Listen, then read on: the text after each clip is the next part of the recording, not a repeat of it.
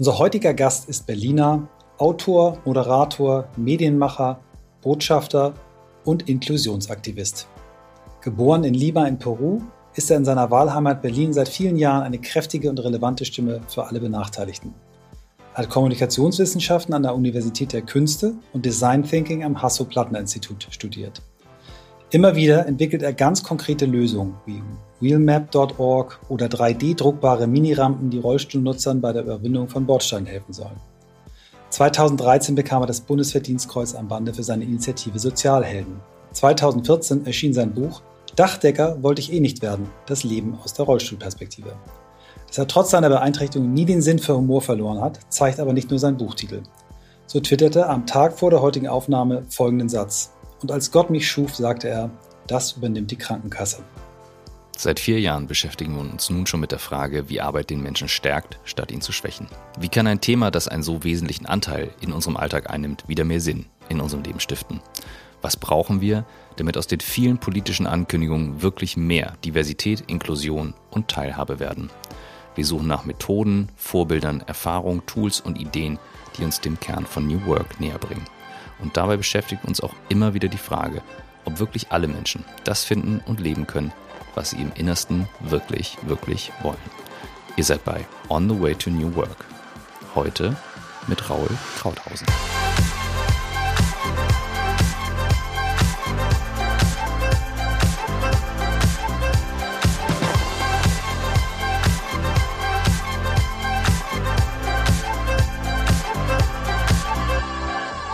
Hallo lieber Raul. Hi. Richtig schön, dich zu sehen. Das äh, Michael hatte es im Vorgeplänkel schon gesagt, äh, du bist schon sehr lange auf unserer Liste und äh, als du den zurückgeschrieben hast, große Freude. Und ich sagte gerade, du hast in Corona-Zeiten aufgerüstet, du sitzt mit einer sehr guten Kamera, sehr gutem Mikro. Das fühlt ja. sich hier sehr nah an. Ja, ich bin auch schon seit 14 Monaten im Homeoffice, mehr oder weniger. Ähm, und dann hat es mich selber genervt, dass äh, irgendwie das alles bei mir so, so klapperig aussieht.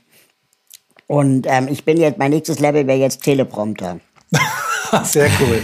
Ja, warum nicht? Also ich muss ehrlich sagen, wenn man jetzt so Vorträge hält, äh, Speeches hält, so ein Teleprompter, pff, why not? Ich finde es eine coole Idee. Finde ich nicht ja, das ist ein bisschen, da, da gibt es irgendwie noch keine guten Lösungen. Das sieht dann immer noch so aus wie Handwerkstatt. Ähm, ich will auch nicht, dass mein Büro aussieht wie so ein Fernsehstudio. Ja, das stimmt auch, ja.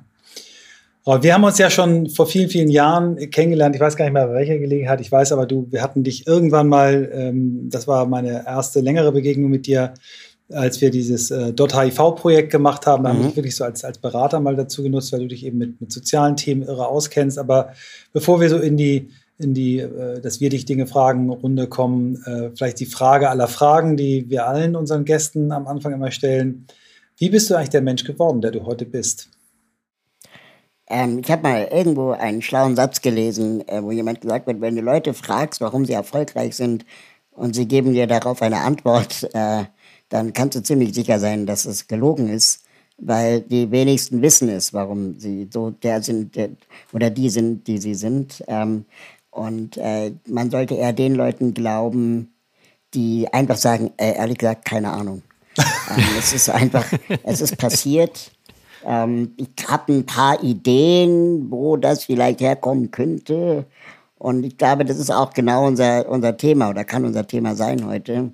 Ähm, ich habe ein bisschen ein Problem mit diesem Begriff New Work, ähm, weil das schnell so was sehr Liberales hat. Äh, mhm. Jeder kann es schaffen, wenn er oder sie nur an sich glaubt. Und ich glaube, dabei verkennen wir, dass äh, diese Erzählung, jeder ist seines Glückes Schmied, ähm, nur die halbe Wahrheit ist. Mhm. Weil die andere Wahrheit ist, nicht jeder Schmied oder Schmiedin hat Glück. Mhm. Und ähm, wenn man sich fragt, welches, äh, also was ist Glück oder, oder wo kommt Glück eigentlich her oder äh, was würde man als glücksvolle Momente bezeichnen, dann ist es, glaube ich, ganz oft einfach, wie ist man aufgewachsen? Ähm, auf dem Stadt, äh, in der Stadt oder auf dem Land. Ähm, was für Eltern hatte man? Hattest du Scheißeltern oder hattest du gute Eltern? Äh, gab es ein Umfeld, das an dich geglaubt hat ähm, oder nicht? Und ähm, da kannst du noch so sehr wollen.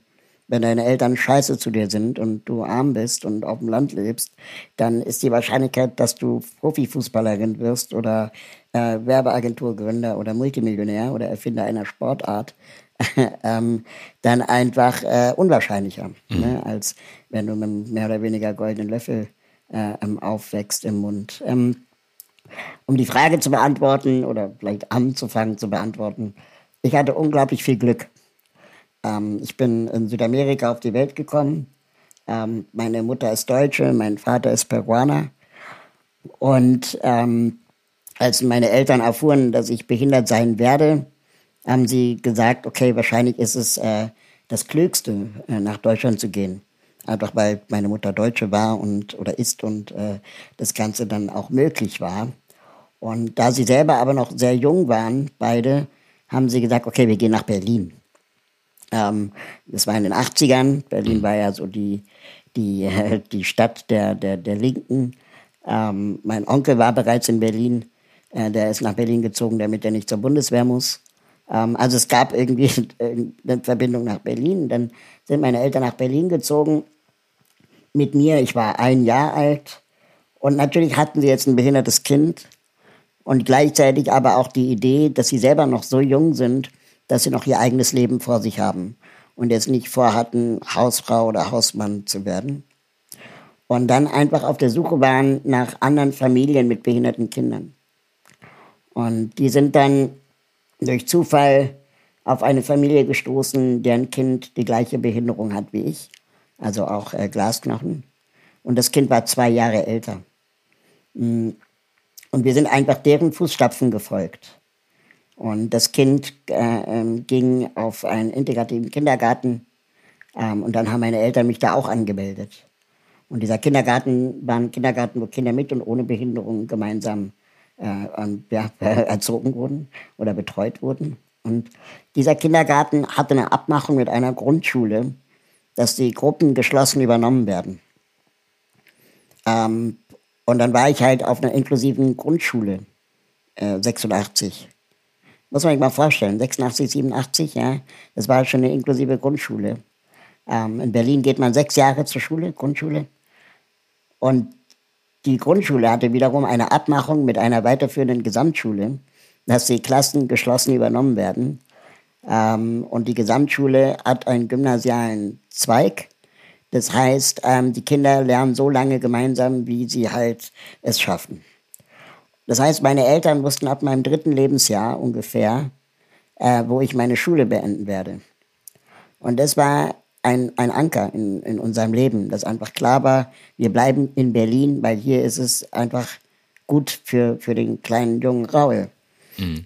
Und das heißt, für mich war das das Normalste auf der Welt als Kind, mit Kindern mit und ohne Behinderung gemeinsam aufzuwachsen. Ja? Und ähm, ich habe das auch nie hinterfragt. Ich habe das erst nach meiner, meiner Schulzeit insgesamt äh, realisiert, dass die Schule, auf der ich war, was, was Besonderes war ähm, oder was Seltenes.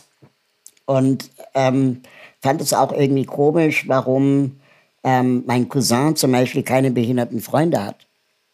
Ja, und ich immer der einzige Mensch mit Behinderung in seinem Leben war. Und, und habe das auch nie hinterfragt.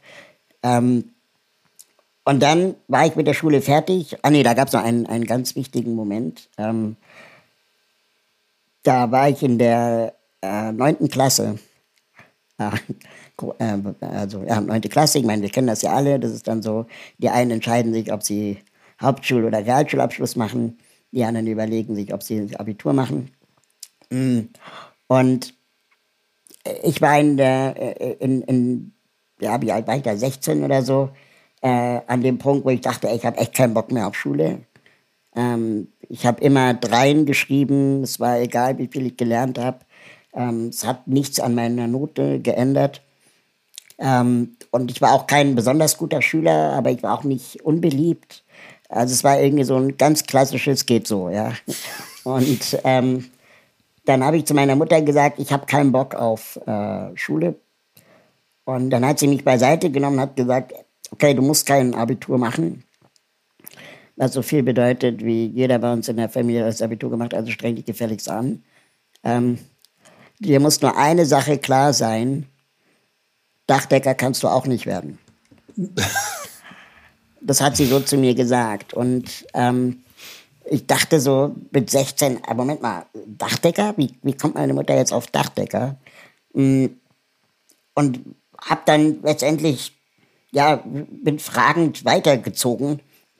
Und nach ein paar Tagen dämmerte mir dann, was sie mir sagen wollte. Sie wollte mir einfach nur sagen, dass meine Optionen äh, begrenzt sind, wenn ich nach der 10. mit der Schule aufhöre.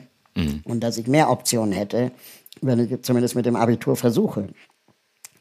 Und dann habe ich mehr oder weniger zähneknirschend das mit dem Abitur versucht und bin dann mit einem Abi von 2,9 aus der Schule rausgefallen. Also es war jetzt nicht besonders besser geworden, ja. Ähm, aber ich war dann mit Abitur in der Tasche, 2,9 äh, mit der Schule fertig. Und dann haben meine ganzen männlichen Freunde angefangen, ähm, äh, Zivildienst zu machen. Oder sind zur Bundeswehr gegangen. Das war damals ja noch äh, Wehrpflicht. Mhm. Und äh, die, die ähm, weiblichen Freunde, die sind halt mit dem Studium oder freiwilliges soziales Jahr ins äh, Leben gestartet, sind ausgezogen teilweise. Und ich habe dann auch selber einen Zivi gehabt sogar, äh, den größtenteils rekrutiert aus meinen Freundeskreisen. Ähm, und ich habe dann angefangen, ja, zu kiffen, Computer zu zocken und so. Und als dann meine Kumpels aber alle fertig waren mit ihrem Zivi, fingen die halt auch an zu studieren. Und dann dachte ich, okay, du hattest jetzt ein Jahr Chill-Pause, ja, jetzt kannst du ja mal wieder gucken, ähm, dass du was machst. Und ich hatte mich schon immer für Politik und für Medien interessiert und wollte irgendwas in die Richtung machen. Mm. Und habe dann angefangen, mich zu bewerben an Unis für Soziologie, BWL und VWL. Aber auch alles so Verlegenheitsbewerbungen, weil ich ähm, weder Soziologie noch BWL machen wollte und VWL war dann so die Mitte. Und einen Tag vor Bewerbungsschluss habe ich von Gesellschaft und Wirtschaftskommunikation an der UDK gelesen. Und ich glaube, daher kennen wir uns auch, Michael, ähm, von, von GWK, ähm, dass ich dann einfach die Unterlagen, die ich noch hatte, ja, die beglaubigte Urkunde vom Abitur und so, ähm, habe ich dann nochmal bei der UDK eingereicht. Und jetzt kommt vielleicht ein Moment, der besonders ist, dass aufgrund meiner Behinderung ich einen sogenannten Härtefallantrag gestellt habe, dass ich sowieso an jeder Uni genommen wurde, weil ich halt mit Behinderung bevorzugt äh, werde. Mhm. Und bei GWK hast du ein, ein, ein NC von 1,2. Das heißt, ich wäre da eh nie reingekommen, also ich hätte 40 Jahre gewartet. Ähm, und äh, mit dem Härtefallantrag kam ich aber rein. Und plötzlich saß ich dann da in dieser Uni, groß wie ein Klassenraum, also es war ein super kleiner Studiengang und es war super ähm, verschult, auch auf eine Art, was mir total gut getan hat, weil man sehr schnell Kontakt schließen konnte, auch mit, mit anderen Kommilitoninnen und Kommilitonen. So, und bis zu dem Zeitpunkt hatte ich mit dem Thema Behinderung nichts am Hut. Ähm, aber ich habe mich trotzdem gewundert, warum ich eigentlich schon wieder der einzige Behinderte bin, äh, äh, an der Uni oder mit sichtbarer Behinderung. Und fing dann an, mit meinem Cousin und ein paar Freunden mir einfach so zu überlegen, okay, ähm, wieso fühlen wir uns eigentlich nicht, nicht abgeholt von NGOs, die es damals gab, ähm, äh, was so, was so äh, ja, Engagement angeht, wo auch behinderte Menschen mitmachen können, wo vielleicht auch behinderte Menschen repräsentiert sind, ähm, die das Thema Soziales im Mittelpunkt haben und die so ein bisschen radikal sind oder zivil ungehorsam wie Greenpeace. Ja? Mhm. Also wir suchten das soziale Greenpeace. und ähm, für Amnesty International äh, fühlten wir uns irgendwie nicht schlau genug. Ja? Niemand von uns hat Anthropologie studiert und wir wussten irgendwie, okay, da, das, wir hatten super Ehrfurcht vor Amnesty und haben dann einfach angefangen, uns ähm, vor unserer eigenen Haustür mit den Problemen zu beschäftigen, die man so haben kann. Ne? Und haben dann einen Verein gegründet, der nennt sich Sozialhelden. Und ich habe das ja im Eingang gesagt, das erste bekannte Projekt von uns ähm, war die Wheelmap, die Online-Karte für rollstuhlgerechte Orte, ähm, dass wir eine, eine App bauen oder ja, immer noch bauen, äh, in der Menschen mit Behinderung ihre Nachbarschaften bewerten können ob sie zugänglich ist oder nicht. Und zwar aus der Perspektive der Menschen mit Behinderung mhm. und nicht aus der Perspektive von Menschen ohne Behinderung, die bisher immer die Interessen von behinderten Menschen vertreten haben, ähm, in Form von Soziallotterien, Wohlfahrtsorganisationen oder Lebenshilfen. Ähm, weswegen wir gesagt haben, nee, bei uns ist vielleicht das Besondere, dass Betroffene selber mitreden und Betroffene selber die Projekte auch leiten oder machen und dafür sprechen. Und das war, glaube ich, zu dem Zeitpunkt ziemlich einzigartig. Also natürlich gab es vorher auch schon Selbstvertreterorganisationen, aber ähm, wenn du, ich sage es jetzt mal überspitzt, als Sozialpädagoge äh, ähm, Kommunikationsprodukte herstellst, also Flyer oder Broschüren oder Apps, dann bist du in der Regel dafür nicht ausgebildet. Ja? Ich war aber ausgebildeter Kommunikator, ähm, aber kein Sozialpädagoge. Wir haben einfach andersrum gedacht. Wir haben gesagt, okay, das Thema Inklusion, Teilhabe, Selbstbestimmung behinderter Menschen ist vor allem kommunikatives Thema. Ähm, und wir müssen das irgendwie cool verpacken, dass es irgendwie auch von nicht behinderten Menschen zumindest wahrgenommen wird und nicht ständig aussieht wie eine Kindergeburtstagseinladung. Ähm, und äh, ich glaube, das war so ein bisschen auch der Grund, warum wir uns Sozialhelden genannt haben und Willmap genannt haben und es eine App ist und nicht ein PDF-Dokument, das du im Bürgeramt abholen kannst und barrierefrei durch Deutschland heißt, ja, sondern ähm, irgendwie ein bisschen cooler äh, rüberkommen sollte mhm. und auch nicht so nicht so schwer im Sinne von Mitleid oder im Sinne von bürokratisch, sondern einfach im Sinne von ja, wie, wie, wie halt Apps funktionieren. Ne? Smart, einfach und ja. interaktiv.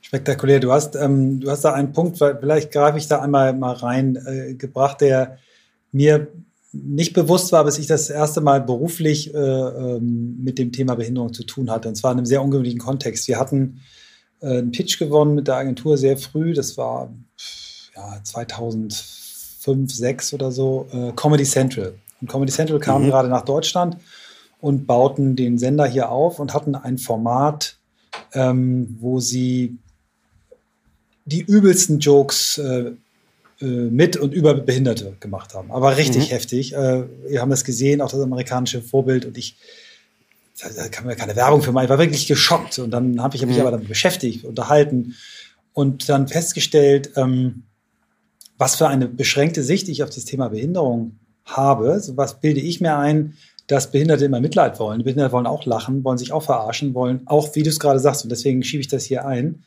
cool sein und kein, äh, kein äh, barrierefrei durch Ostholstein äh, Deutsch, also kein Amtsstubendeutsch, sondern wir wollen Teil des Lebens sein. Und wir haben dann wirklich richtig wilde, derben Humor gemacht ähm, und das immer auch mit, äh, mit Menschen mit Behinderung gemeinsam entwickelt und auch immer wieder verprobt, sodass, wenn die gelacht haben, fanden wir es cool, auch wenn wir selber gedacht haben, oh Gott, das ist doch politisch völlig unkorrekt. Und ich glaube, das ist so ein, so ein Schlüsselpunkt, wo ich gerne mit dir auch mal sprechen würde, ob du auch glaubst, dass äh, für, eine, für einen völligen normalen Umgang miteinander auch das Thema Humor eigentlich eine wirklich große Rolle spielen kann. Ähm, ich bin da, ich bin da ein bisschen ambivalent, ehrlich gesagt, weil ich glaube, Natürlich gehört Humor dazu, ähm, so wie zu allem Humor dazu gehört auch Frauenhumor, äh, auch äh, äh Humor mit und äh, mit Menschen mit Migrationshintergrund und, und Humor über Männer. Ja, also klar, Humor gehört dazu.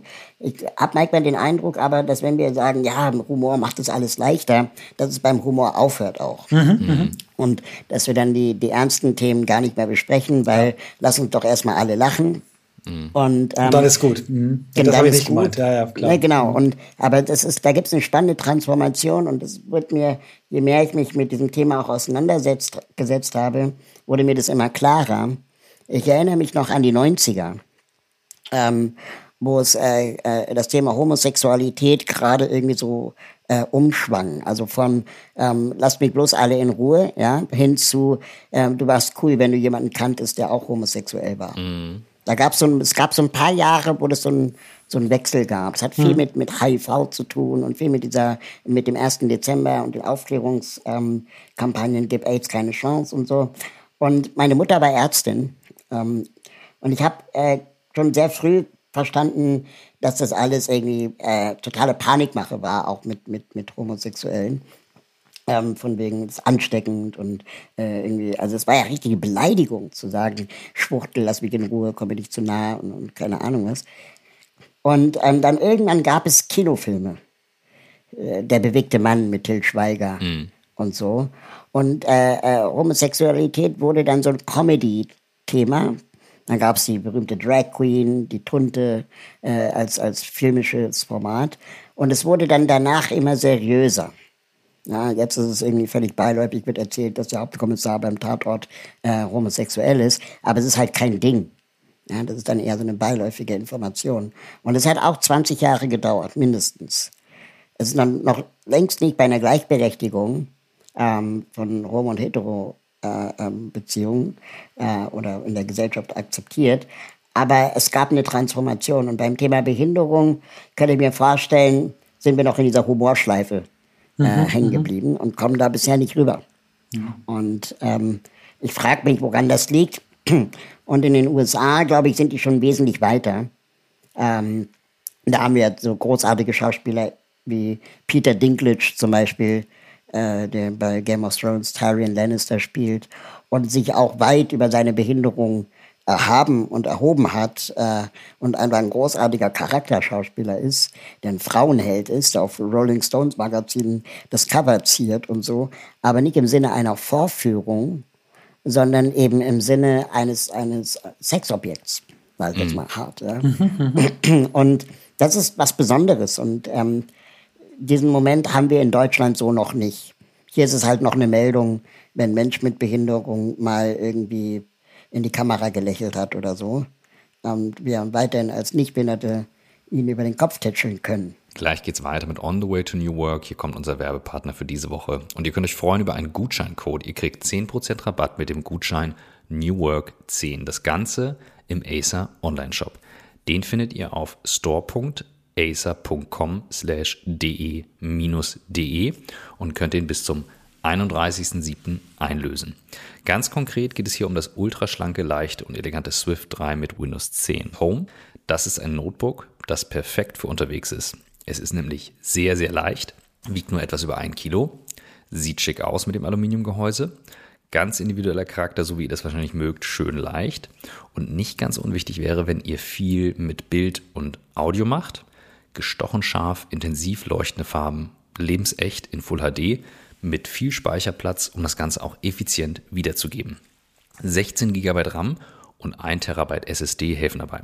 Das Betriebssystem ist Windows 10 Home. Ihr habt also alles auf einen Blick und ich würde vorschlagen, einfach mal in den Store reinschauen auf store.acer.com slash de-de.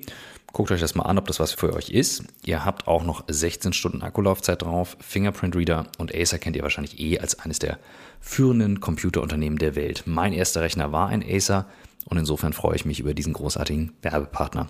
Und jetzt viel Spaß mit dem Rest der Folge. Hm, welche Rolle, also ich habe sehr aufmerksam auch gehört, wie du deinen äh, den Weg Kita, Grundschule erzählt hast. Also meine Kinder gehen auch in eine integrative Kita, für die ist das völlig mhm. normal. Ähm, und, ähm, und ich habe aber gerade überlegt, wie geht das jetzt weiter? Ich habe da nie drüber nachgedacht wie das für die Kinder weitergeht in der Schule. Also da werden die Klassen nicht komplett übernommen. Also ich wüsste es zumindest nicht. Das ist eine interessante Frage. Ähm, aber du hast ja nun durchaus auch an der Dynamik, wie du erzählst, einen anderen Antrieb als viele Menschen auch ohne Behinderung. Also du, du hast eine, einen Vortrieb. Ähm, selbst wenn du da ein Jahr gechillt hast und gekifft hast, ähm, könnte ich dir heute nicht abnehmen, dass du jetzt noch easy zu Hause sitzt und, und einfach entspannt abhängst. Ähm, und dieser Antrieb muss ja auch irgendwo mit herkommen. Jetzt mal zurückgegangen auf deine Eltern, die sich auch eingesetzt haben, oder ist es durch Situationen gekommen? Gab es andere prägende Momente?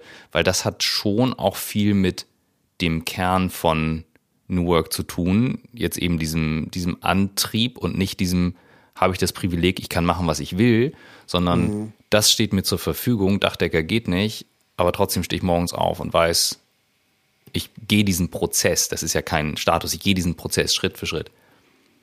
Wo also, kommt das her? Ja, das ist eine gute Frage. So genau kann ich das, glaube ich, gar nicht beantworten. Ich habe ähm, als Kind, ähm, also meine Eltern leben getrennt. Äh, schon sehr früh haben sie sich getrennt und ich habe also zwei, zwei Wohnungen gehabt. Und ähm, meine Eltern sind grundverschieden. Meine Mutter ist so die, die Bedachte, die ähm, alles organisiert hat und geplant hat und mit mir zum Arzt gegangen ist und alles irgendwie bürokratisch, medizinische, organisatorische, schulische, juristische äh, äh, durchgefochten hat und ähm, auch immer so eine Art Zweifel in mir gesät hat. Ähm, ähm, äh, die Welt hat nicht auf dich gewartet, Raul. Mhm. Äh, äh, es gibt, äh, du wirst dir Dinge holen müssen, die werden dir nicht gegeben werden. Ähm, das äh, ist, ist jetzt leider so. Aber sie hat es nie schön geredet. Sie hat nie gesagt, ähm, das kriegen wir schon alles hin, sondern sie hat gesagt, mhm. mal gucken, wie weit wir kommen. Mhm. Und mein Vater war das komplette Gegenteil. Der war so, musst du alles machen. Probier das aus, geh dahin, mach das geil, geil, geil. So. Mhm. Und ähm, ich glaube, ich habe halt beides in mir drin. So, ich, wenn ich sage, geil, geil, geil, ich probiere das jetzt aus, ist gleichzeitig aber in mir auch jemand, der sagt so, ah, bist du wirklich die richtige Person, die das machen sollte? Und gäbe nicht Menschen, die das besser könnten als du. Also so, ne? Und ich glaube, mhm. beides ist irgendwie ganz, ganz wichtig, dann auch sich zu hinterfragen. Mm, und woher dieser Antrieb kommt, ich glaube, das hat auch viel damit zu tun, dass ich als Mensch mit Behinderung, ähm, der eben Glück hatte, dass das Umfeld an, an mich geglaubt hat und so, und, und irgendwie ich auch ein kleiner, süßer Fratz war wahrscheinlich, ähm, der süßer, kleiner und jünger aussieht, ähm, als er war. Das heißt, ich habe auch immer überrascht, wenn ich geredet habe.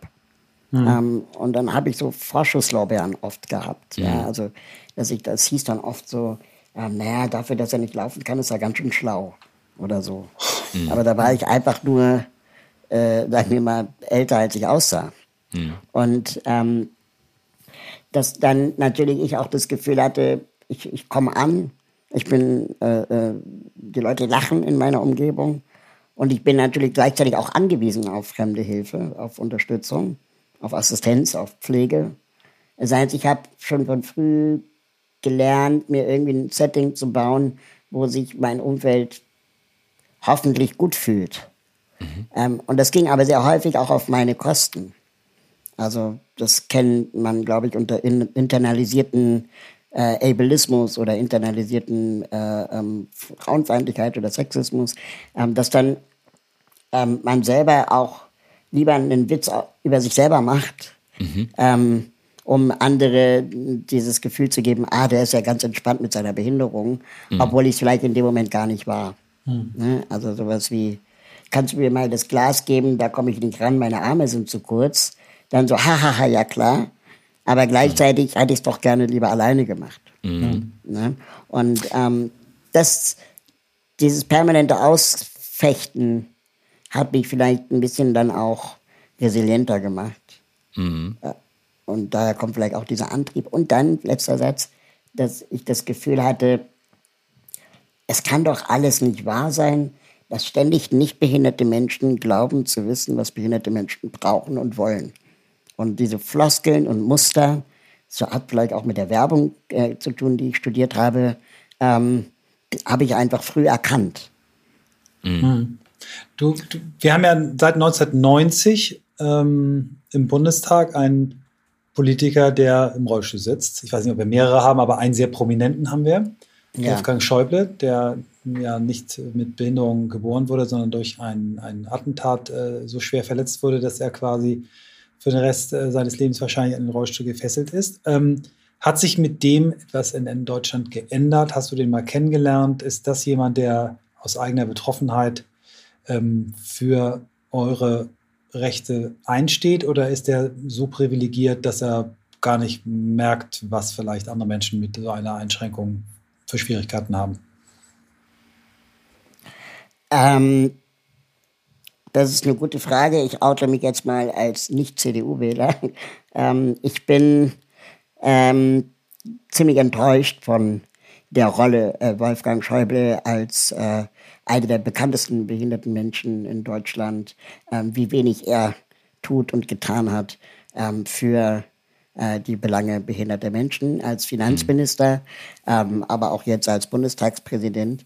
Ähm, und zwar ähm, nicht nur, dass er nichts getan hat, sondern auch, wie er das Bild von Behinderung in der Öffentlichkeit äh, präsentiert, ähm, nämlich dass er äh, ähm, in der Öffentlichkeit so gut wie gar nicht darüber reden möchte, sei, ist okay, ja. Aber die wenigen Momente, die er darüber redet, die stellt er das dann so als Bürde dar.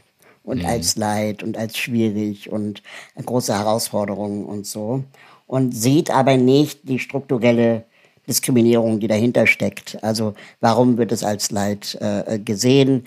Ähm, und es hat sicherlich nicht nur etwas mit seiner mit seinen eigenen Schmerzen zu tun, ja, sondern eben auch, dass ähm, keine Ahnung, wenn, also das ist auch was, was Unglaubliches, äh, ähm, schambehaftetes sein kann, wenn du von deinen Leibwächtern die Flugzeugtreppe hochgetragen wirst. Mhm. Ja, also in, in der Rolle, in der er ist. Und das kann ich auch total nachvollziehen. Es gibt keine Bilder, wie er ins Auto ein- oder aussteigt. Mhm. Es gibt keine Bilder, wie er ins Flugzeug ein- oder aussteigt. Und ich meine, der war unterwegs, ne? Der, mhm. mehr als alle anderen. Und dann hat er natürlich als Bundestagsabgeordneter beziehungsweise als äh, Politiker wahrscheinlich auch Privilegien gehabt, weil er hat ja durch das Attentat ist er praktisch im Beruf, äh, ähm, hat er seine Behinderung erworben. Mhm. Ähm, fällt er wahrscheinlich auch unter so eine Art Veteranenregel, äh, was dann letztendlich die Assistenzleistung, die er bekommt, ähm, ganz anders bezahlt wird wie, wie ein Kriegsversehrter oder so, als wenn du durch einen äh, äh Freizeitunfall im äh, äh ähm, Querschnitt gelebt bist, weil dann hast du richtig Stress mit den Unfall- und Krankenkassen. Mhm. Ja, ich glaube, den Stress, den hat er so nicht. Und da erkennt er dann auch die Privilegien gleichzeitig wieder nicht an. Und als Finanzminister hat er sich auch nicht verdient gemacht, was ähm, die, die Gelder angeht, die der Staat finanziert äh, ähm, oder bezahlt äh, für, für Menschen mit Behinderung ähm, und wo diese Gelder landen. Und bisher landen sie nämlich vor allem in äh, Strukturen, die an der Aussonderung von Behinderungen, behinderten Menschen verdienen, ähm, in Behindertenwerkstätten, in Förderschulen, in Behindertenheimen.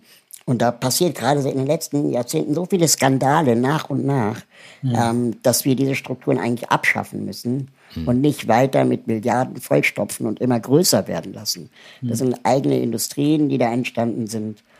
So, lange Rede, kurzer Sinn. Die Behindertenszene, die ich, wie ich sie kenne, ist schon sehr enttäuscht auch von, mhm. von dieser Rolle. Aber es ist auch nicht sein, vielleicht muss es auch nicht sein. Ne? Angela mhm. Merkel ist jetzt auch nicht die, die glühende Feministin, ähm, mhm. sagt sie ja auch selber, mhm. steht ja auch zu. Aber ich glaube, sie hat mehr für Frauen getan als Schäuble für Menschen mit Behinderung. Mhm. Was ich, was ich sehe und also zwei Sachen, die gehen mir durch den Kopf. Ähm, du sagst ja auch, es ist ein Prozess.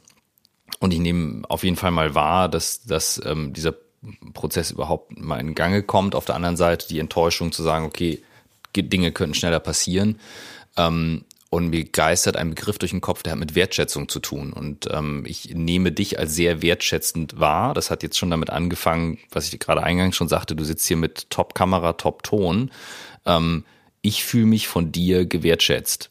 Und das sage ich jetzt ganz bewusst. Wir machen regelmäßig Podcasts, regelmäßig Videos und es gibt einige Top-Stars, die irgendwie auf die Bühne gehen und die machen das mit ihrer, ich sage jetzt mal böse, FaceTime-Kamera aus dem MacBook Pro, was irgendwie 5000 Euro gekostet hat und aussieht wie Grütze und sich einfach scheiße anhört. Du hast einen Top-Ton, ein Top-Bild. Ich fühle mich wahnsinnig gewertschätzt. Welche Rolle spielt Wertschätzung in einem Umgang, der mit Augenhöhe zu tun hat? In diesem, im, in diesem ganzen Prozess und könnte das eines der zentralen Themen sein, mit dem wir uns leichter tun würden, einander zu begegnen? Ähm, super Punkt. Ich würde gerne einen Satz zu Wolfgang Schäuble sagen. Der, der hm. Michael hat ja gefragt, was ähm, hat sich denn geändert seitdem? Seitdem hat sich geändert, dass in dem neuen Bundestag, in dem Sie jetzt sitzen, also im Reichstag, äh, der, der Pult höhenverstellbar ist. Ich würde sagen, das hat sich durch äh, Wolfgang Schäuble geändert. Ähm, äh, und äh, das war vorher nicht der Fall. Ja? Ähm, ja. ja. Und man hat da wahrscheinlich auch kein Kostenargument äh, mhm. äh, entgegengebracht, sondern hat einfach gewusst, okay, der Typ ist Finanzminister, der wird öfter mal reden, bauen wir jetzt barrierefrei, ist auch für andere gut. Der ganze Saal ist barrierefrei. Jeder mhm. verdammten Etage gibt es eine rollstuhlgerechte Toilette, auch wenn er wahrscheinlich einen Katheter gebraucht. Also jetzt mal ja? Mhm. ähm, das heißt, einfach durch die Anwesenheit, durch die Präsenz von behinderten Menschen in, in der Politik, im, im Leben, in der Werbung, äh, im, im, in der Schule, ähm, glaube ich, nur durch die Anwesenheit und durch die Begegnung voneinander äh, äh, können wir das Bild behinderter Menschen verändern und auch wertschätzen. Mhm. Ähm, weil, was ich halt beobachte, und das finde ich jetzt auch ganz aktuell, ich weiß nicht, wann diese Folge jetzt erscheint, aber ähm, es gibt momentan relativ wenig Wertschätzung von behinderten Menschen, zum Beispiel in, in, in die in Werkstätten arbeiten, in Behindertenwerkstätten. Ja, ähm, das, der, in Deutschland arbeiten 300.000 Menschen in Behindertenwerkstätten. Die erwirtschaften 8 Milliarden Euro. Mhm. Das ist so viel wie die Drogeriemarktkette DM. Und diese ähm, Menschen, die dort beschäftigt sind, verdienen weniger als den Mindestlohn. Mhm. Und Großunternehmen wie Siemens, Volkswagen, ähm, Startups produzieren alle in diesen Werkstätten und behaupten dann am Ende, das war Fairtrade. Mhm. Weil der Kaffee irgendwie Fairtrade äh, äh, von einer Behindertenwerkstatt verpackt wurde. und das ist insofern problematisch, weil wir als Mehrheitsgesellschaft glauben, dass behinderte Menschen in diesen Einrichtungen optimal und ideal versorgt sind, ähm, mhm. um sich optimal und ideal um sie gekümmert wird und dass sie dort geschont werden. Vor Überforderung, vor Mobbing, vor Diskriminierung. Aber in Wirklichkeit schonen wir die Mehrheitsgesellschaft davor, ähm, mit Menschen mit Behinderung zu, äh, in Kontakt zu kommen und einander zu begegnen. Und dann entsteht keine Wertschätzung. Und dann mhm. deswegen äh, wissen so wenige Menschen, dass zum Beispiel ausgebeutet wird in diesen Einrichtungen. Und ein anderes ganz aktuelles Beispiel, was ich auch vermisse bei Wertschätzung, ist, es gab vor ein paar Wochen ähm, einen äh, Mord in einer äh, Potsdamer Behinderteneinrichtung, ja. wo vier behinderte Menschen mutmaßlich von einer Pflegekraft ermordet wurden und eine schwer verletzt. Und ähm, die Medien haben es bisher nicht hinbekommen, Menschen mit Behinderung zu interviewen, ähm, die in Einrichtungen leben. Muss ja nicht in dieser Einrichtung gewesen sein, aber es gibt hunderte solcher Einrichtungen, in der tagtäglich Missbrauch und Misshandlung stattfindet. Und die Medien geben sich nicht die Mühe, den Kontakt zu diesen Menschen zu suchen, sondern reden immer noch mit dem Pfarrer, reden immer noch mit äh, ähm, PflegerInnen und mit mhm. Angehörigen, aber die mit, mit Menschen, die betroffen sind. Und das ist auch fehlende Wertschätzung. Und ähm, mhm. das, das glaube ich, müssen wir dringend, dringend ändern. Mhm. Du hast es, glaube ich, an anderer Stelle mal gesagt, nicht übereinander, sondern miteinander reden. Und ich glaube schon, dies, die, allein dieses Miteinanderreden ist dann eben auch die Grundlage für, für Respekt und für, für Wertschätzung. Ne? Genau. Und ähm, da glaube ich, äh, und das ist dann wieder das Muster, das ich suche oder, oder identifiziere, mh, es wird dann sehr häufig beim Thema Behinderung von den Barrieren in den Köpfen gesprochen, die wir ja nur in unseren äh, Köpfen senken müssen. Ne? Wir müssen die Barrieren in den Köpfen überwinden. Wir müssen den Menschen zeigen mit Leuchtturmprojekten, äh, äh, daran appellieren, dass wir einander besser begegnen können. Und ich glaube ehrlich gesagt inzwischen nicht mehr, dass es Barrieren in den Köpfen sind, die wir senken müssen. Also wenn wir wenn wir das mal vergleichen mit, ähm, mit Nazis. ähm, du hast noch keinen Nazi äh, äh, konvertiert zu einem Nicht-Nazi, ähm, wenn er die Barrieren in seinem Kopf gesenkt hat durch das Lesen einer Broschüre oder durch das Lesen eines Werbespots oder Guck eines Werbespots, ähm, sondern du hast einen Nazi nur dann umdrehen können, wenn er mit Menschen mit Migrationshintergrund äh, in Kontakt kommt, wenn er ihnen mhm. begegnet. Und das, erst das kann zu dieser Erkenntnis führen. Und beim Thema Behinderung wird immer gesagt, ja, wir müssen erst die Bevölkerung aufklären, dass es behinderte Menschen gibt, äh, und dann kümmern wir uns um den Rest. Aber ich glaube, es ist genau andersrum. Wir müssen uns erst um den Aufzug kümmern zur Schule, erst um den barrierefreien öffentlichen Personennahverkehr und erst um behinderte Menschen am Arbeitsmarkt ähm, damit wir einander begegnen können, damit die Barriere in den Köpfen senken, sinken und nicht andersrum. Mhm.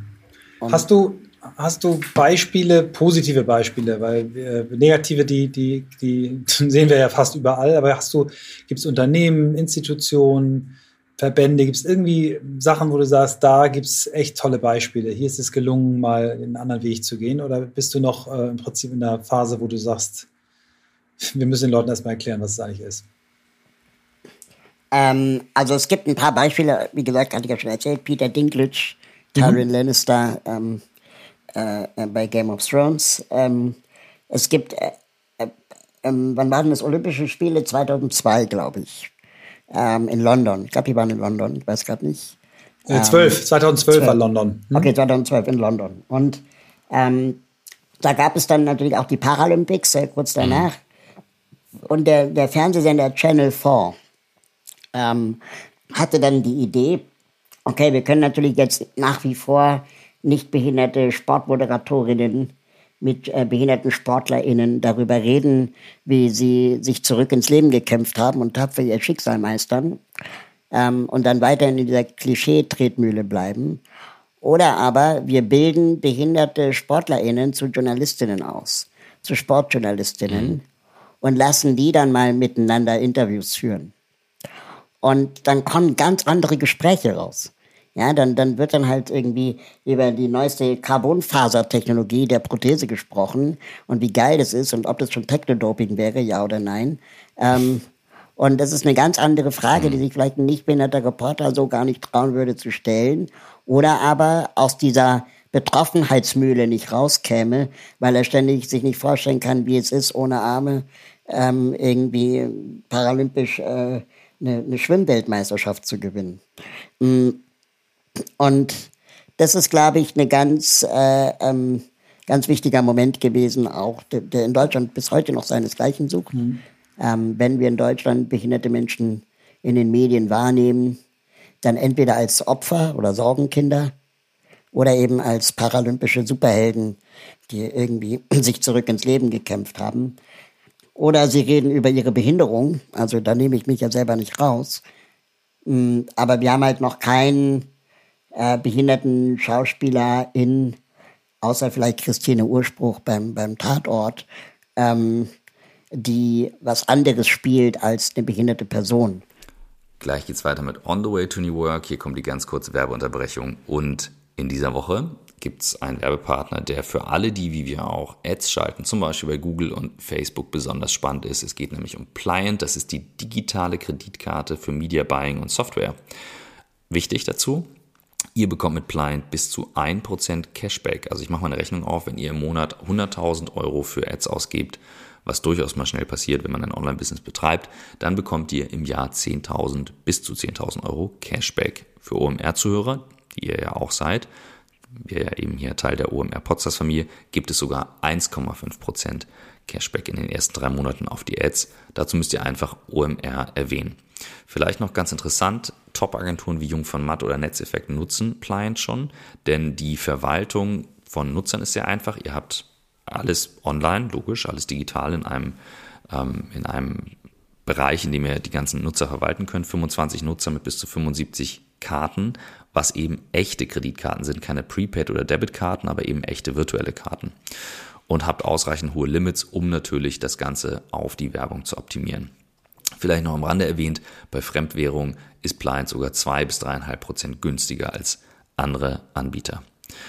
Sehr, sehr spannend. Schaut es euch mal an. Pliant, die digitale Kreditkarte für Media Buying und Software. Jetzt viel Spaß mit dem Rest der Folge.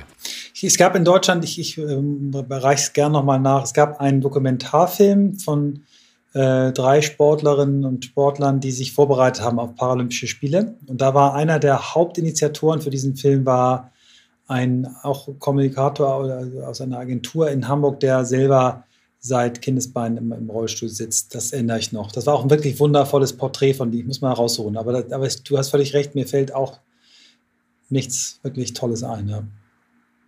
Wir, wir, kommen mal, weil du hast äh, mich auch gleich natürlich neugierig gemacht bei deinem Einstiegsstatement, dass du mit dem Begriff New Work ein Problem hast. Ich habe mit großen Teilen, Christoph genauso, des Begriffs auch ein Problem, weil er so auch missbraucht wird. Also einmal in dem Sinne so, Chaka Chaka, jeder kann es schaffen, aber auch indem wir sagen mal, ab 17 Uhr machen wir keine Meetings mehr, du darfst deinen Hund mitbringen und es gibt Mate-Tee umsonst und dann sind wir schon New Work. Aber wir du kommen ja sehr stark. vergessen. ja, danke. Wir kommen ja, äh, Christoph und ich kommen ja beide sehr stark aus der aus, auch aus diesem utopischen Ansatz der Friedrich Bergmann, den wir drei Stunden lang ähm, bei uns im, äh, im, Podcast hatten, der, der auch im, im, im, Rollstuhl sitzt, den wir immer quasi nach jeder Stunde zusammen wieder in sein Bett ähm, ge gehoben haben, ähm, weil er dann mal ein bisschen ausruhen musste, aber dann auch er wieder gestärkt aufwacht und der nach drei Stunden wirklich tief enttäuscht war, dass wir das Gespräch schon beenden wollten. Und ähm, der hat ja einen utopischen Ansatz. Der sagt, Sozialismus ist gescheitert, Kapitalismus ist gescheitert und wir brauchen eine völlig neue Art äh, des Arbeitens. Und der, der tiefe Anspruch dahinter ist ja wirklich allen Menschen und ähm, sagt alle, alle Menschen äh, Wege aufzuzeigen, wie sie durch Arbeit wieder mehr Erfüllung äh, als Schmerz erfahren. Also der, der Grundidee ist eine Utopie und die ist, glaube ich, positiv. Äh, das, was du angesprochen hast, sind die negativen Begleiterscheinungen, aber du bist trotzdem für mich jemand, der, der New Work macht, die Art und Weise, wie du deine Projekte machst. Du hast Design Thinking studiert, vielleicht können wir auf den Aspekt nochmal eingehen und vielleicht erzählst du uns auch ein bisschen was von deinem deinem Arbeitsalltag. Ähm, mhm. wie, wie, wie arbeitest du? Was, wie, was sind ne, was deine, deine Routinen? Äh, wie kriegst du dieses gewaltige Pensum, was du hast, ähm, gestemmt? Weil du hast ganz viele logistische Hindernisse, ähm, die, die, die auch viel Zeit brauchen. Wie, wie, ja, wie stellen wir uns den Arbeiter, den Wissensarbeiter, Konstrukteur, ähm, Weltenverbesserer Raul vor? Wie, wie, läuft, wie läuft das bei dir? Ähm, also ich glaube, dass ich einfach insgesamt in meinem Leben mehr Fragezeichen als Antworten habe. Und ich hatte gestern ein Gespräch mit, mit Luisa Neubauer äh, mhm. äh, für meinen eigenen Podcast, äh, Wie kann ich was bewegen? Und ähm, in, in, in dem äh, Podcast kam auch raus, oder auch in dem Gespräch kam raus, dass ähm, die Bambuszahnbürste wird uns jetzt nicht retten. Mhm. Ja, also wir, wir, wir ersetzen letztendlich den Inhalt in einem Containerschiff von Plastikzahnbürsten mit Bambuszahnbürsten. Aber das Containerschiff ist wahrscheinlich das größere Problem als die Zahnbürste. Und das heißt, wir müssen natürlich schon auch immer die Kapitalismusfrage stellen. Und äh, äh ich würde gar nicht sagen, ob der Sozialismus gescheitert ist, sondern es gibt einfach, genauso wie der Kapitalismus permanent scheitert, ähm, gab es einfach auch wenig Versuche, den Sozialismus auszuprobieren, aber unendlich viele Versuche, den Kapitalismus äh, auszuprobieren. Und New Work ist vielleicht ein weiterer Versuch, den Kapitalismus auszuprobieren. Ähm, deswegen bin ich nicht so sicher, ob das jetzt der Ausstieg oder der dritte Weg ist äh, zwischen Sozialismus und Kapitalismus. Ich glaube, früher oder später kommen wir immer an den Punkt, dass wenn wir uns und das Klima retten wollen, wir irgendwie eine Art von Verzicht lernen müssen. Mhm. Ähm, oder weniger Konsum einfach. Und beim, ich erinnere mich ganz gerne, wenn wir über Work reden, an, äh, an einen Film, wo auch Thomas Sattelberger als Experte äh, mit dabei war, ähm, der auch interviewt wurde. Und mm. der Film heißt Frohes Schaffen, mm. ein Film zur Senkung der Arbeitsmoral. Und ähm, da geht es so ein bisschen darum, dass wir als Gesellschaft Arbeit inzwischen wie Religion betrachten, die wir nicht mehr hinterfragen. Und dann haben sie Straßenumfragen gemacht und haben halt gesagt, warum gehen sie arbeiten? Und dann sagen die Leute, ja, weil ich halt arbeiten gehe. Die haben keine Antwort. Und, ähm, und, und man könnte auch Bilder malen. Wenn Bilder malen mir meine Miete bezahlen würde oder wenn Wohnen umsonst wäre, die Fragen kann man ja auch stellen, ähm, dann äh, würden vielleicht weniger Leute arbeiten.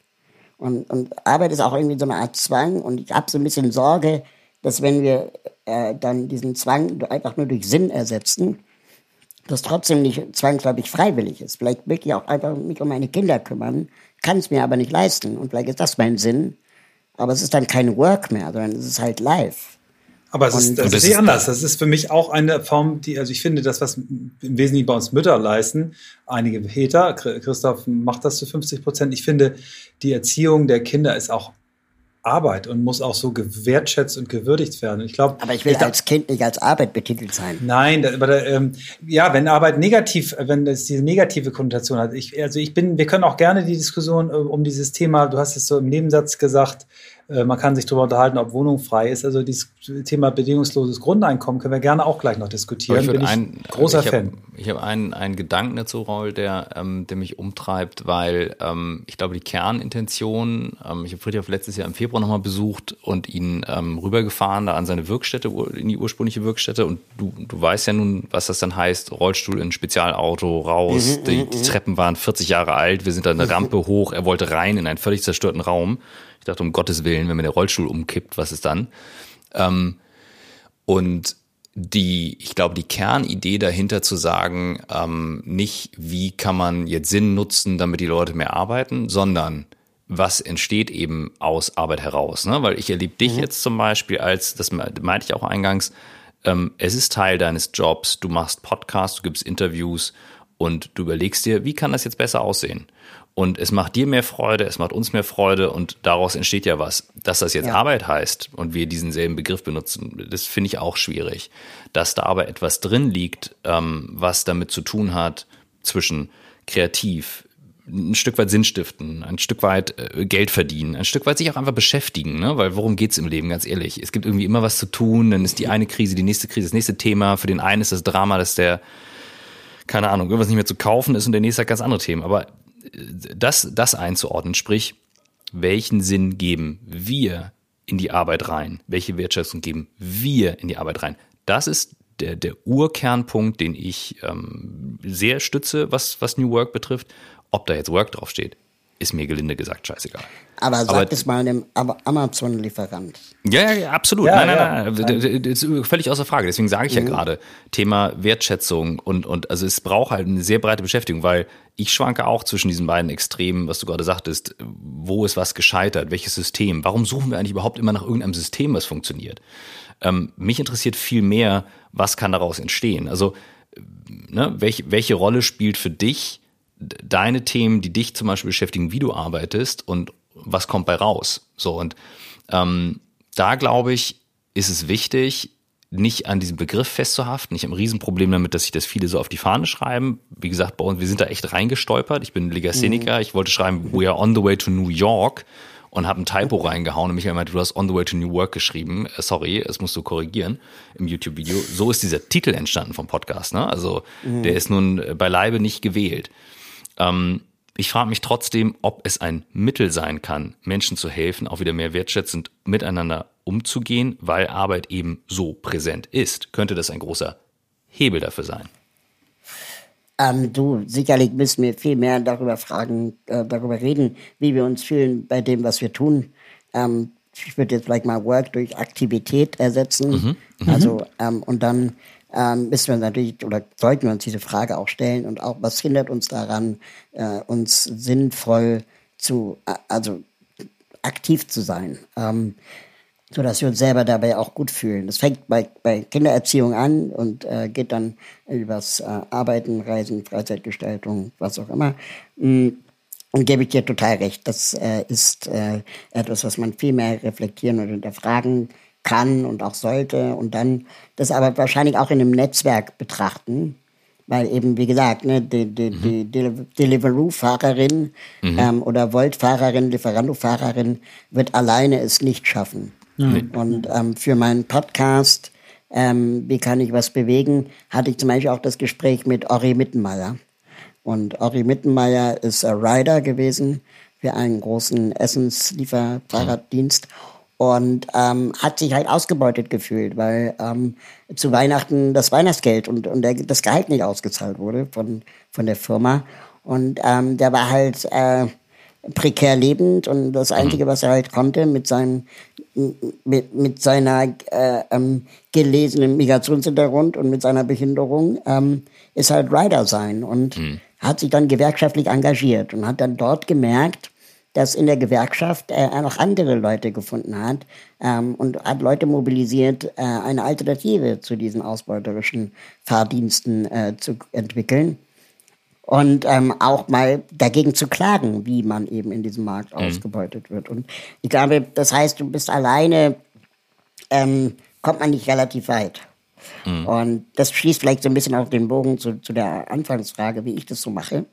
Ähm, dass ich selber vielleicht auch schon von Kindesbeinen an gelernt habe, ähm, dass ich abhängig bin von anderen Menschen. Und ähm, ne, durch Pflege, durch Assistenz. Mhm. Ähm, und dann einfach auch vielleicht bewusst oder unbewusst es ganz gut hinbekommen habe, Arbeit irgendwie in Pakete zu packen, zu konfektionieren, miteinander im Team zu arbeiten und zu denken und zu entwickeln. Mhm. Und da hat mir dann auch Gesellschaft und Wirtschaftskommunikation ganz gut dabei geholfen, weil äh, man hat uns in der Uni immer gesagt, ähm, hier lernt ihr eh nichts, das, alles, was ihr machen müsst, lernt ihr im Job. Hm. Ähm, und äh, das, was ihr hier lernt, ist höchstens etwas zu bewerten, ob eine Arbeit gut ist oder nicht so gut. Ähm, aber ihr werdet nicht die GrafikdesignerInnen werden am Ende, ihr werdet nicht die TexterInnen sein am Ende und ihr werdet nicht die WissenschaftlerInnen sein am Ende, weil dafür gibt's extra Studiengänge. Aber ihr seid, also hier ist so vielleicht der, der Punkt, wo sich alles trifft. Und ähm, das heißt, ich habe dann gelernt, was ich alles nicht kann. Mhm. Und dass ich darauf angewiesen bin, dass Grafikdesigner in der Nähe ist, äh, Texterin in der Nähe ist, äh, wenn ich eine Idee umsetzen möchte. Und dann meine Aufgabe ist vielleicht ist, dass die, die Begeisterung zu entfachen. Mhm. Ähm, bei den Leuten zu sagen, ey, wenn wir das und das machen würden, stellt euch mal vor, wie geil werden das und dafür brauchen wir nur ein Logo. Und dann wurde ein Logo gemacht.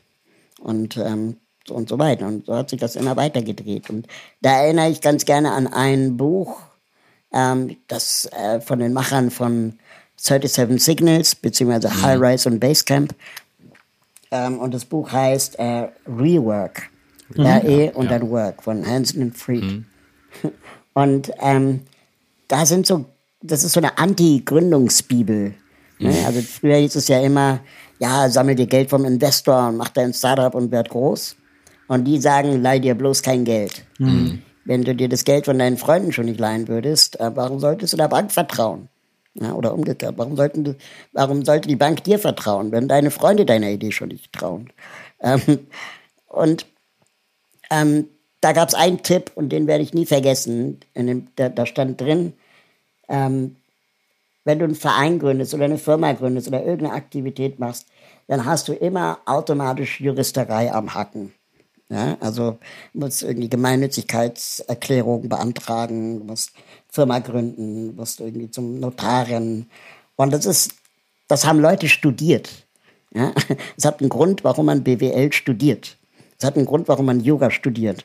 Wenn deine Leidenschaft Design ist, kauf dir bloß kein Buch, wie gründe ich eine GmbH, sondern such dir jemanden, der BWLer ist oder BWLerin und suche jemanden, der mit der gleichen Leidenschaft das gerne macht, wie du gerne Grafikdesign machst. Ähm, weil sonst vergeudest du deine Ressource als Designerin oder als Denker oder, oder Stratege, Strategin ähm, an, an BWL. Und ich meine, wir sitzen doch alle manchmal jedes Jahr, jedes Quartal vor unseren Steuererklärungen und denken so, Alter, ich soll eine Steuer erklären, die mir niemand erklärt hat. Ich habe es noch nie gemacht tatsächlich, weil ich gesagt habe, ich möchte es in meinem Leben nicht machen. Das war meine Gründungsmotivation, immer einen Steuerberater zu haben, weil ich gesagt habe, ich kann es nicht, ich will es nicht. Und wenn ich das jetzt rekapituliere oder mich rückversichere einmal, heißt es ja, dass Inklusion nicht nur ein Thema für dich ist, sondern eigentlich auch, wenn man jetzt, wenn ich es jetzt mal positiv formuliere, naja, du, du schließt Menschen ein, du bist sehr, sehr, sehr einschließend, wie gesagt. Also ich erlebe dich zumindest so. Und wenn du das eben auch durchziehst, zu sagen, naja, come on, also ich habe eh gelernt, ich kann nicht alles alleine, also suche ich mir Leute dazu. Und das ist ja de facto eine sehr erfolgreiche Form, auch äh, Teams nach vorne zu bringen, Projekte nach vorne zu bringen und gemeinsam zu arbeiten, zusammenzuarbeiten. Ja, und jetzt vielleicht noch romantischer erzählt, äh, ähm, behinderte Menschen sind ja auch ähm, nicht nur Menschen, die nehmen. Ähm, das ist das, was man oft unter Teilhabe versteht. Ne? Also Teilhabe ist dann irgendwie, du machst ein Kino und dann gibt es halt einen Rollstuhlplatz. Das ist mhm. Teilhabe. Aber Teilgabe wäre eben äh, behinderte Menschen auf der Leinwand. Mhm. Und beides zusammen wäre Teilsein. Mhm. Und ich glaube, wenn, wenn behinderte Menschen in unserer Gesellschaft geben und nehmen würden, dann würden wir auch die Mehrheitsgesellschaft der Nichtbehinderten ähm, von ganz viel Druck befreien. Mhm. ähm, Druck, perfekt zu sein, Druck, alles richtig machen zu müssen, Druck, alles selber zu können. Und ich habe das jetzt ganz aktuell bei der Corona-Pandemie gemerkt, dass wir ähm, im Team jetzt alle seit 14 Monaten mehr oder weniger im Homeoffice sitzen. Mhm. Und das war für, für viele eine große Erleichterung, ähm, weil viele von uns chronisch krank sind oder eine Behinderung haben, die ähm, natürlich auch Angst hatten, sich anzustecken. Das heißt, ähm, wir hatten einen Sinn zu Hause. Wir waren jetzt nicht irgendwie, hatten nicht Angst davor, einen Job zu verlieren. Aber auch für die Eltern war das oft leichter, wenn sie dann ihre Kinder ähm, äh, zu Hause betreuen mussten. Mm, und wir hatten dann in internen Kommunikationsgruppen, die wir so haben, ähm, dann auch so einen Raum, wo plötzlich dann auch die Eltern von Kindern äh, erzählen konnten, wie schlecht es ihnen gerade geht. Ähm, einfach weil sie wussten, sie sind nicht allein in dieser Runde. Mhm. Und das ist, glaube ich, auch etwas, was ähm, ich selber gelernt habe, dass ähm, dass Behinderung auch nicht das einzige Schlimme im Leben sein kann, sondern auch, äh, wenn du alleinerziehend bist und nebenbei arbeiten musst, das ist auch manchmal richtig anstrengend. Ähm, und das äh, geht auch nicht immer nur alles um Behinderung zum Beispiel. Mhm. Ja.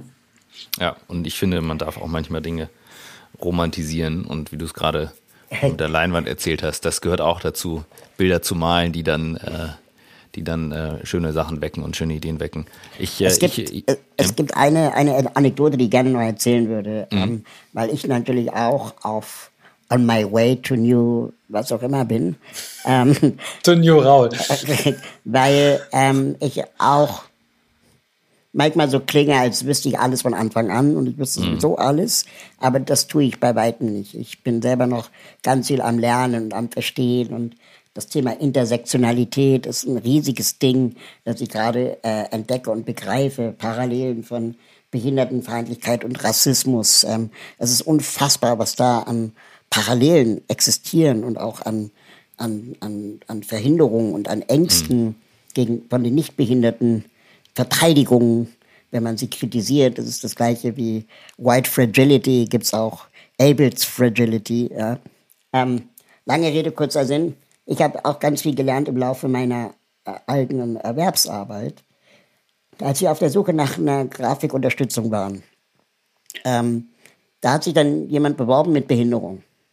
Und mh, hm, ich dachte dann so, oh, schaffen wir das und ist das wirklich so, ähm, wäre das so gut und, und was machen wir, wenn, wenn, wenn die Person krank ist und äh, ähm, die hatte aber einfach die beste Bewerbungsmappe. Mhm. Ja, kann man einfach bei, beim besten Willen auch nicht, nicht äh, äh, wegignorieren. Ähm, es war einfach die beste Bewerbungsmappe und dann hatte ich halt Zweifel und meine Kollegen ohne Behinderung haben dann gesagt, so, alter Raul, jetzt hast du aber den Schuss nicht gehört. Da draußen krakeln wir die ganze Zeit von Inklusion und du hast jetzt hier die großen Bedenken. Und dann haben wir gesagt, ja, aber Brandschutz und was machen wir, wenn die Tür nicht auf und zu geht? Und, ähm, und dann haben wir zwei Rollifahrer im Büro und wenn jetzt noch jemand, äh, ähm, und wenn wir dann alleine sind und keine Ahnung was, ne? Und dann meinte mein Kollege, you cross the bridge when you come to it. Es kann doch nicht sein, dass wir von Anfang an alles wissen, wie es sein muss und gehen kann. Und erst dann beginnen wir. Wir müssen auf den Weg machen. Ja. Und das war nie das Problem mit Brandschutztüren oder so, sondern das sind einfach so Hirngespinste, die auch ich hatte.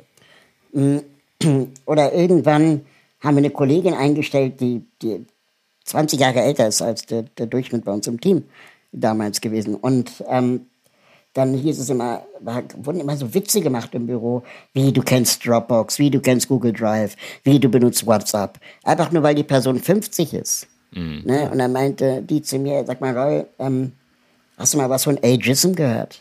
Ah, welcome to my world. Ja, so Altenfeindlichkeit. Ne? Mhm.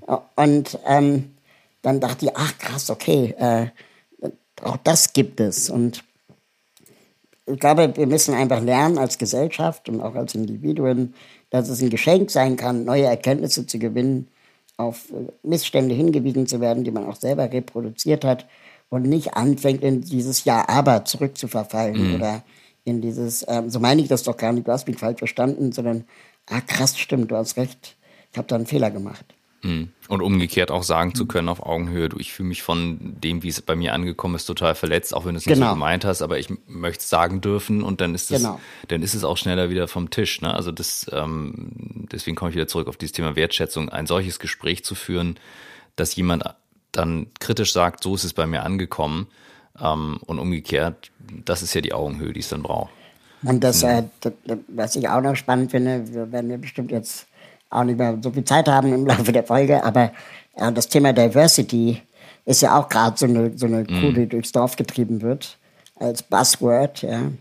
Ähm, und da beobachte ich mit sehr, sehr großer Sorge, dass Diversity eigentlich auch nur noch die Dimension Geschlecht meint oder mhm. sexuelle Orientierung, ähm, aber Migration kaum noch Erwähnung findet ähm, oder POC und Behinderung wird als letztes oder gar nicht mehr genannt.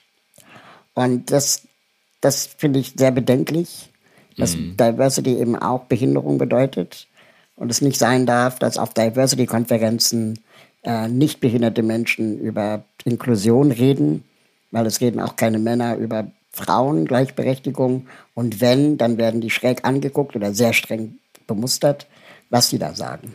Mhm. Ja. beim Thema Behinderung sind sie alle froh, dass das Thema möglichst schnell wieder weg ist. Mhm. Raul, du hast gerade das Stichwort gegeben, was ich normalerweise gebe. Es ist ein gutes Zeichen. Mir ist die Zeit aus dem Auge gelaufen. Das ist eigentlich meine Rolle. Wir haben die Stunde überschritten, die, die mhm. heilige. Ähm, das ist ein sehr gutes Zeichen. Also ähm, danke für den, für den Reminder.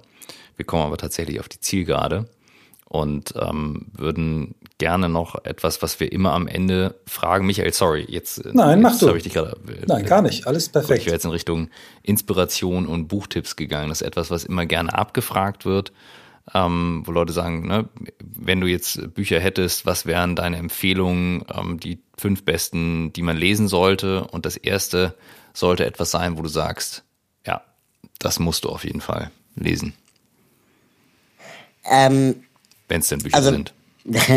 ja, ja, ähm, also wirklich äh, dieses Buch Rework, das mhm. hat damals mein Denken komplett verändert. Es ist super dünn, liest sich super schnell weg, es ist super unwissenschaftlich, es ist einfach nur, es hat mich zur richtigen Zeit abgeholt mit dieser, hör auf, diese ewige Skalierungs- äh, Wahnsinn und, und Wachstum und ähm, Erfolg und möglichst ganz schnell, ganz groß und international und so äh, äh, mitzuspielen, sondern wenn du eine Person mit deinem Produkt, mit deiner Idee glücklich gemacht mhm. hast, dann ist die Wahrscheinlichkeit, dass die zweite Person auch glücklich ist, ja äh, ganz gut. Ähm, und mach lieber, das ist auch eine geile Frage, die in dem Buch gestellt wird, ähm, baust du ein Feature oder baust du ein Produkt? Mhm. Und machst du machst du zu viel Ketchup zu den Pommes oder machst du die Pommes? Ne? Und das sind einfach so geile Metaphern. Und, und wenn du das, was du tust, und es geht um diese Sinnfrage, wenn das, was du tust, dir mehr Spaß macht als Playstation zocken, mhm. dann mach weiter. Wenn mhm. aber irgendwann Playstation mehr Spaß macht, dann hör auf. und ähm, das, das hat mir wirklich sehr geholfen, mich regelmäßig einzunorden und zu gucken, bin ich noch auf dem richtigen Weg. Ein zweites Buch, wenn du dann also diese Erkenntnis gesammelt hast, äh, was zu tun ähm, und wie du es tust, dann stehst du vor der Frage, was ist denn jetzt der nächste Schritt und wie baue ich was auf und wie mache ich irgendwie Projekte. Und da gibt es ein anderes Buch, das heißt Phase Null. Ähm, Phase0.org, Making Things Happen oder Make Some Action oder so heißt es. Und das adressiert genau mich als damals als jungen Menschen, mhm. der von Tuten und Blasen keine Ahnung hatte, der einfach äh, wissen wollte, okay, wie mache ich einen Projektplan, wie mache ich einen Finanzplan. Ähm, und bei GWK habe ich gelernt, wenn deine Idee nicht erzählbar ist in einem Satz, dann, ähm, dann arbeite an der Idee.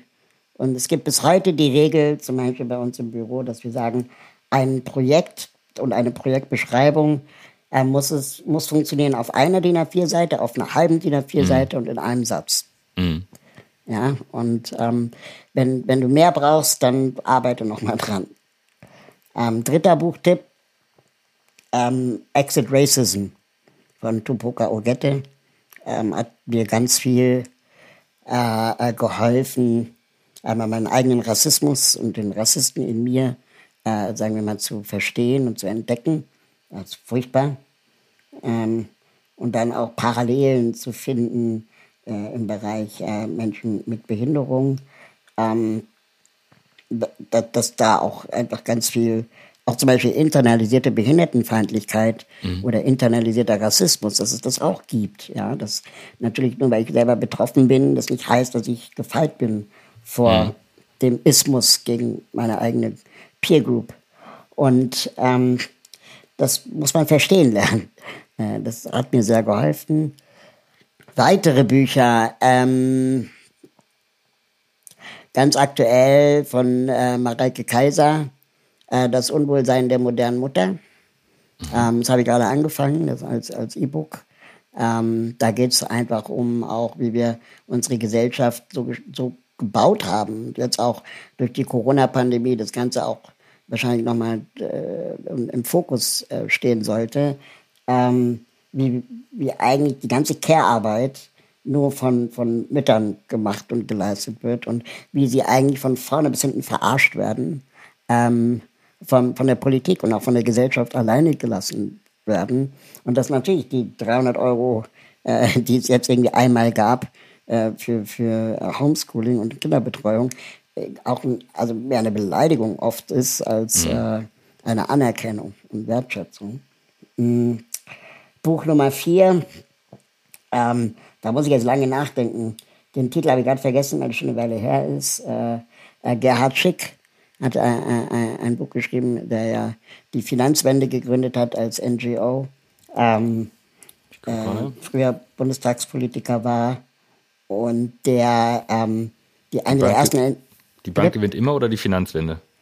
Äh, die Bank gewinnt immer ist ein sehr gutes Buch, aber die Finanzwende meine ich. Mhm. Ähm, die, und, und er hat halt ein, ähm, auch eine Organisation gegründet, ähm, die Finanzwende. Und es ist eine der wenigen NGOs äh, weltweit, die es gibt, die ähm, der, den, den Finanzmarkt äh, letztendlich transparent machen wollen und auch dagegen ankämpfen als NGO, weil da natürlich auch eine Menge Scheiße betrieben wird und mhm. Das Geld ja inzwischen reicht, dass es arbeitet, um noch Menschen noch reicher zu machen. Ähm, und das ist nicht in Ordnung. Das ist schon mal einiges. Danke dir. Super, vielen, vielen also, Dank. Ähm, ganz andere Buchtipps wieder dabei. Rework steht bei uns tatsächlich im Büro auch immer als äh, erstes zum in die Hand nehmen. Ähm, den Rest äh, habe ich gerade mit auf die Liste hier gesetzt. Sehr schön. Ähm, Michael. Ja, oh, die allerletzte Frage ist, äh, die wir unseren Gästen stellen, ist die Bucketlist. Wenn du dir äh, drei Sachen wünschen darfst, eine, die du noch erleben möchtest in deinem Leben, eine Sache, die du noch lernen möchtest und eine dritte, ähm, die du geben möchtest, äh, vielleicht an die Gesellschaft. Ähm, da traue ich mich gar nicht zu fragen bei dir, weil du schon so viel gibst, aber ich, ich stelle sie, wie ich sie allen stelle. Was möchtest du noch lernen? Was möchtest du erleben? Was möchtest du geben? Ähm, also lernen möchte ich auf jeden Fall noch die Gebärdensprache. Ähm, das, so, das sagen so viele Leute, dass sie unbedingt Gebärdensprache lernen wollen. Ähm, ich habe auch schon drei Anläufe gehabt. Ich bin bisher irgendwie über meinen inneren Schweinehund der Lernvermeidung selten hinausgekommen. Ähm, aber das will ich definitiv machen. Ich hatte gehofft, in der Corona-Pandemie finde ich die Zeit. Ähm, Habe ich leider nicht gefunden, aber ich will es definitiv noch lernen. Mhm. Was ich geben möchte, ich würde gerne Platz machen. Ich würde gerne die, die Zeit und die Reichweite, die ich habe, äh, ähm, nutzen, um auch anderen Menschen mit Behinderung ähm, eine Bühne und, und Reichweite zu geben ähm, und versuche das zunehmend auch. Ähm, aber es ist oft nicht so einfach. Äh, wenn ich dann das Zepter weitergebe, zum Beispiel bei Journalistenanfragen oder so, dann das Interview nie geführt wird, zum mhm, Beispiel. Mm, Und ähm, die wollen dann immer mit dem Promi Raul Krauthausen reden, aber ich will dann oft nicht mehr. Und ähm, dann ist halt das Dilemma, vor dem ich stehe, okay, kriegen wir das Thema platziert durch mich oder gar nicht? Mm. Ähm, und das ist auch doof. Was war die dritte Frage, wo ich, was ich. Was du noch erleben möchtest?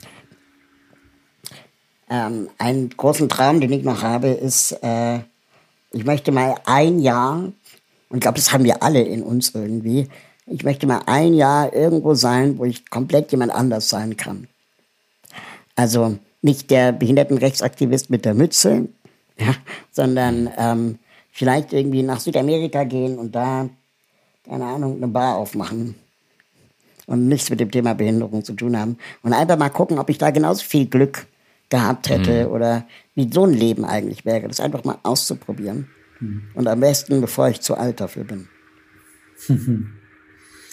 Raul, vielen Dank. Wir würden gerne noch einmal jetzt am Ende die Trommel rühren für dein, dein, ähm, deine, ja, deine Hauptplattform, nenne ich sie mal, sozialhelden.de. Mhm. Einfach mal machen ist euer Motto, ähm, ganz großartig. Ähm, man kann auf der Seite, also für alle unsere Hörerinnen und Hörer, gleich Spenden drücken. Man kann sofort äh, Geld geben, man kann aber auch sich erstmal die Projekte anschauen. Und wir möchten euch sehr äh, ermutigen, dort mal äh, zu gucken. Ähm, wir haben Raul wirklich bewusst ausgesucht. Er ist, er ist die starke, die große, die kräftige Stimme. Und ähm, mir hat das sehr viel gegeben. Ähm, ich habe die Zeit komplett verloren und äh, ich danke dir von Herzen, Raul, für deine Zeit, für alles, was du tust. Und äh, ich bin ein großer, großer Fan von dir seit ganz vielen Jahren und äh, das wollte ich dir schon immer mal sagen. Sehr gerne, vielen Seite. Dank. Auch von meiner Seite vielen Dank, auch für die, ja, für das Drehen ähm, in Blickwinkeln. Und ähm, ich merke, das ist nicht einfach nur ein Punkt, sondern ein Teil eines Prozesses und ähm, dessen bin ich mir sehr bewusst. Das ähm, finde ich großartig, dass du das vorantreibst. Ich kann aber auch das Platzmachen spüren, was du eben beschrieben hast, ähm, wie wichtig das auch ist und auch das ist natürlich ein Prozess. Und sag Bescheid, wenn die Bar aufmacht in Südamerika, ja, genau. dann kommen wir rüber ja, und machen eine zweite Folge, spätestens. Alles klar, super. Danke. Dann pass gut auf euch auf. Du Danke auch. Dir. Ciao. Bis dann, tschüss. Ähm ja, richtig gutes Gespräch und ähm, es klingt so doof, aber äh, fühlt sich das nicht irre wertschätzend an, wenn jemand anderes auch mit so einem Setup da sitzt und das Gefühl hat, hey, wir geben uns alle totale Mühe, in der Pandemie nah beieinander zu sein. Und ist das nicht irgendwie auch so, so ein Teil davon? Weil, also, äh, Raul hat mir Lücken aufgezeigt, wo ich sage so, ja, okay, ich nehme Dinge wahr, aber ähm, ganz klar aufgezeigt, guck nochmal dahin, guck nochmal dahin, guck nochmal dahin. Ich weiß aber auch, das passiert nicht von heute auf morgen. Ne? Es ist ein Prozess, es ist ein Dialog, es steht an, es ist ein Verständnis, es ist miteinander reden von beiden Seiten. Das habe ich heute mitgenommen. Und äh, die Augenhöhe, die hat er hergestellt, weil er sich die Mühe gemacht hat, eben als Gast richtig gut rüberzukommen. Und ähm, das weiß ich zu schätzen. Hm. Ja, ich bin, bin äh, dankbar, dass wir ihn äh, endlich bei uns hatten ähm, und äh, ja, bin einfach begeistert über diese Kraft, diese Energie, äh, diese Herzlichkeit, aber auch die, die traurigen Aspekte seiner Persönlichkeit, diese Verbitterung, ähm, dass er die auch zeigt. Ähm, ist einfach ein echter Mensch. Und äh, das ist das Schöne, dass wir so viele echte Menschen hier bei uns im Podcast zu Gast hatten und haben. Und wir haben noch einiges nachzuholen, wenn ich das mal sagen darf, was das betrifft. Ja. Da gibt es noch viel, viel, viel mehr Aspekte und Perspektiven. Let's, let's did it. Nochmal tausend Folgen.